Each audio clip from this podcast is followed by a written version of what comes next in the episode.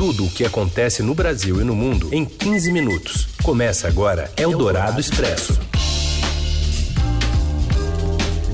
Olá, sejam bem-vindos. Abrimos aqui a edição desta quinta-feira do Eldorado Expresso e reunindo para você as notícias mais importantes do dia. Isso no FM 107,3 da Eldorado, mas também em podcast para você ouvir na hora em que quiser. Eu sou a Carolina Ercolim, comigo Raíssen Abac e esses os destaques deste 29 de outubro de 2020. O ministro do Meio Ambiente nega ter ofendido o presidente da Câmara e pede investigação sobre uma suposta invasão da conta dele no Twitter. A disparada da inflação e o corte pela metade do valor do auxílio emergencial já causam redução das vendas nos supermercados. E ainda o mapa da desigualdade em São Paulo e a segunda onda de Covid fazendo a Europa fechar de novo. É o Dourado Expresso. Tudo o que acontece no Brasil e no mundo em 15 minutos. Após a ofensa ao presidente da Câmara, Rodrigo Maia, o ministro da, do Meio Ambiente pede a ABIN para apurar uma suposta invasão na sua conta em rede social. A Jussara Soares tem informações de Brasília. Boa tarde, Carol. Boa tarde, Heinzen. O ministro do Meio Ambiente, Ricardo Salles, pediu na manhã desta quinta-feira que a Agência Brasileira de Investigação apure a suposta invasão de sua conta no Twitter. A medida foi tomada após o ministro alegar que o seu perfil na rede social foi utilizado indevidamente para ofender o presidente da Câmara, Rodrigo Maia.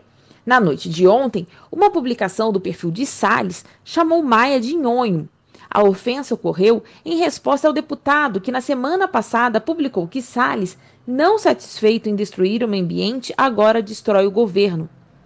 Salles alegou que quando concorreu ao cargo de deputado federal em 2018, diversas pessoas tiveram seu login e senha. Ele publicou que os dados jamais foram alterados por ele. O ministro bloqueou sua conta no perfil e afirmou ter acionado o Twitter para tentar identificar a origem do login supostamente feito por um invasor. Mesmo dentro do governo, a versão de Salles é vista com desconfiança. Olha ele! Olha ele! Eldorado Expresso. Nhonho, personagem da turma do Chaves, é que a gente ouviu. Mas teve mais uma notícia ruim aí para o ministro Ricardo Salles. A ministra Rosa Weber, do Supremo Tribunal Federal, suspendeu a decisão do Conselho Nacional do Meio Ambiente, que derrubou regras de proteção ambiental a áreas de mangues e restingas. A decisão foi tomada em uma ação movida pelo Partido Socialista Brasileiro, PSB, e vale até que o plenário do STF analise o caso. Nesse meio tempo, voltam a valer então as normas de preservação revogadas em setembro. Essa revogação de regras abre espaço, ou abria espaço, para especulação imobiliária nas faixas de vegetação das praias e ocupação de áreas de mangues para a produção de camarão. A resolução do CONAMA veio em um, em um, momento em que o Conselho é presidido pelo ministro do Meio Ambiente, Ricardo Salles, e controlado majoritariamente por ministérios e membros do governo federal. Eldorado Expresso.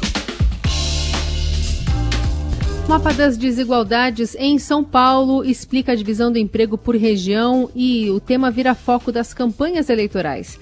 Adriana Ferraz. Olá, Carol. Olá, Raíssa. Boa tarde.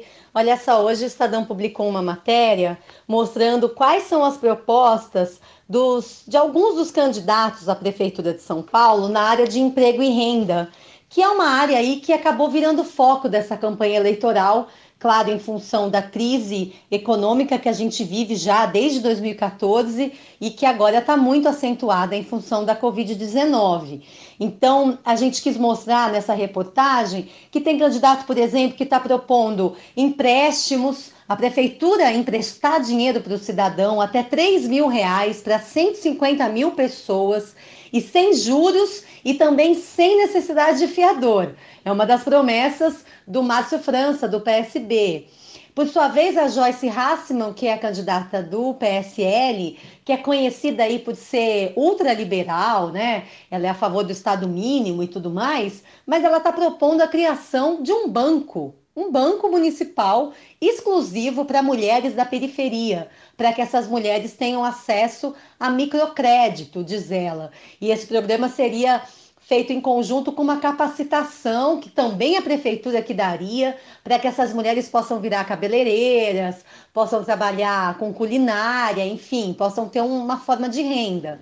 A gente vai mostrar também, aliás, a gente já mostrou também que o Bruno Covas, o atual prefeito que tenta reeleição, é, fala em flexibilizar é, tributos, impostos para poder levar empresas para a periferia. Uma promessa antiga que a gente sempre escuta para levar emprego lá para a Zona Leste, para o extremo da Zona Sul e que até agora não teve muito resultado, mas até que é válida. E também mostramos uma proposta do Guilherme Boulos, do PSOL, que também diz em criar bancos e também fala em oferecer microcrédito, linhas de crédito para as pessoas conseguirem renda. Olha, estamos na reta final da campanha e as promessas agora começam a, a brilhar os olhos dos eleitores, né? Dinheiro emprestado pela prefeitura sem necessidade de fiador. É isso. Um beijo para vocês. Tchau, tchau. Eldorado Expresso. A disparada da inflação dos alimentos e o corte pela metade do auxílio emergencial recebido por 65 milhões de brasileiros já reduziram em até 10% as vendas das redes de atacarejos, aquelas que misturam atacado e varejo, e também nos supermercados nas últimas semanas. A freada era previsível por causa da redução do auxílio emergencial de 600 para 300 reais desde setembro. No entanto, esse movimento de queda nas vendas ganhou força com a escalada de preços da comida, que continua essa escalada. Hoje, a Fundação Getúlio Vargas informou que o GPM de outubro, índice de inflação que corrige aluguéis, ficou em 3,23%. Houve até redução em relação aos 4,34% de setembro, mas foi a maior taxa para outubro desde 2002, puxada pela alta dos alimentos. Eldorado Expresso. E para conter uma segunda onda do coronavírus, a França e a Alemanha decretaram lockdown parcial. Bares e restaurantes ficarão fechados nos dois países e apenas escolas poderão reabrir. O Papa Francisco anunciou que a tradicional missa do Dia de Finados, no Vaticano, em Roma, não será aberta aos fiéis, também para conter a pandemia. Já os Estados Unidos tiveram um recorde de mais de 500 mil novos casos da doença em apenas uma semana. O país é responsável por quase 20% de todas as infecções mundiais. Já são mais de 44 milhões de casos da Covid confirmados no planeta. Eldorado Expresso. Um ataque à faca deixou ao menos três mortos e vários feridos hoje na Basílica Notre-Dame de Nice e arredores, na França. O prefeito da cidade afirmou que um suspeito foi baleado e preso. Também classificou o ataque como terrorismo islâmico e disse que o homem gritou Deus é grande antes de agir. Segundo a imprensa local, uma vítima foi decapitada e o suspeito está internado em estado grave. A França tem sofrido uma onda de conflitos desde a morte de um professor, Samuel Paty, que mostrou uma charge do profeta Maomé, que aliás faz aniversário hoje, está sendo comemorado esse aniversário no mundo islâmico. O professor mostrou uma charge em uma aula sobre liberdade de expressão. Você ouve Eldorado Expresso. Seu dinheiro em ação. Os destaques da Bolsa. Hoje conosco Felipe Saturnino. Tudo bem, Felipe? Boa tarde. Opa, boa tarde, Carol. Boa tarde, Heisen. Boa tarde.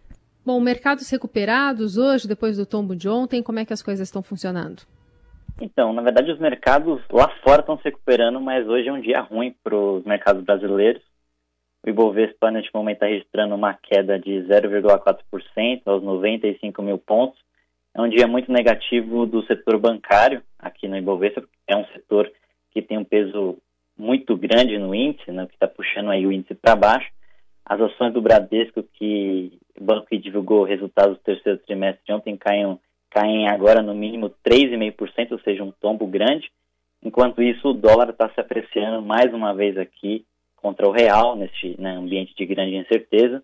O dólar aí está avançando 0,2% para R$ 5,77.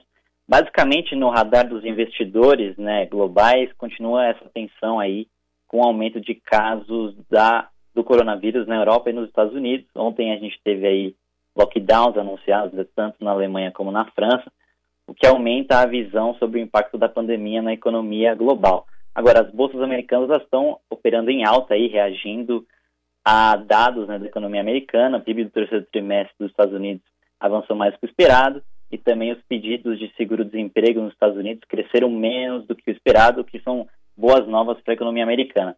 Agora, a gente tem um componente local que está gerando ruído aí nos investidores, alimenta um pouco o desconforto dos investidores, esse desentendimento aí entre o presidente da Câmara, Rodrigo Maia, com o presidente do Banco Central, Roberto Campos Neto. O Maia acusou pela manhã o Campos Neto de ter vazado à imprensa uma conversa que falava sobre o bloqueio da agenda de reformas econômicas no Congresso. Depois o Maia se desculpou, a gente viu aí nas redes sociais, mas isso, claro, deixa os investidores aí um pouco desconfortáveis, porque gera um ruído político e mostra que o ambiente para aprovação de reformas econômicas no Congresso está, de fato, deteriorado neste momento. Muito bem, seguimos acompanhando toda essa confusão né, provocada pelo, pela parte política aqui do Brasil nos mercados, também com o Felipe no seudinheiro.com. Obrigada, viu? Até a próxima. Obrigado, Carol. Tchau, tchau. Você ouve Eldorado Expresso. De volta com o Dourado Expresso, as notícias mais importantes no meio do seu dia. A possível contratação do técnico português para o Palmeiras. Será que rola? Será que vem? Conta mais, Robson Morelli. Olá, amigos. Hoje eu quero falar do Palmeiras. Palmeiras que começa a sua fase decisiva na Copa do Brasil, enfrenta o Bragantino fora de casa e ainda sem treinador. Esse é um problema do Palmeiras. Mas o Palmeiras ganhou as últimas partidas, ganhou um pouco mais de confiança e talvez consiga realizar partidas é, competentes, mesmo sem ter um, comandante ali na beira do gramado. Abel Ferreira, português de 41 anos, é o nome da vez. O Palmeiras fez uma proposta, o Palmeiras espera um sim. Parece que a negociação está adiantada. É, ele, ele jogou, foi jogador de futebol, trabalhou no Braga, foi para o futebol da Grécia, ainda não tem títulos é, grandes na carreira, mas é um nome de fora do país, é um nome que interessa ao Palmeiras e é um nome que pode dar certo desta vez. Palmeiras faz é, procura por técnicos estrangeiros e não abre mão disso. É isso, gente. Falei, um abraço a todos, valeu. Eldorado Expresso. E o Dia Nacional do Livro é celebrado hoje. É o mesmo dia em que foi fundada a Biblioteca Nacional no Rio de Janeiro, em 1810. Né? Na época era a Real Biblioteca Portuguesa. E isso é comemorado nesse dia para incentivar o hábito de leitura nos brasileiros. E se engana quem acha que o mundo dos livros está afastado das redes sociais. O Estadão traz hoje uma lista de canais no YouTube ou bro, os brooktubers, os, bo, né, os booktubers, booktubers, que promovem eh, de leituras conjuntas a resenhas de obras na rede. Você confere tudo isso lá no portal estadão.com.br. Eldorado Expresso. E ponto final no Eldorado Expresso desta quinta-feira. Amanhã tem mais. Obrigada pela companhia e até sexta. Valeu, gente. Obrigado. Até amanhã. Você ouviu Eldorado Expresso tudo o que acontece no Brasil e no mundo em 15 minutos.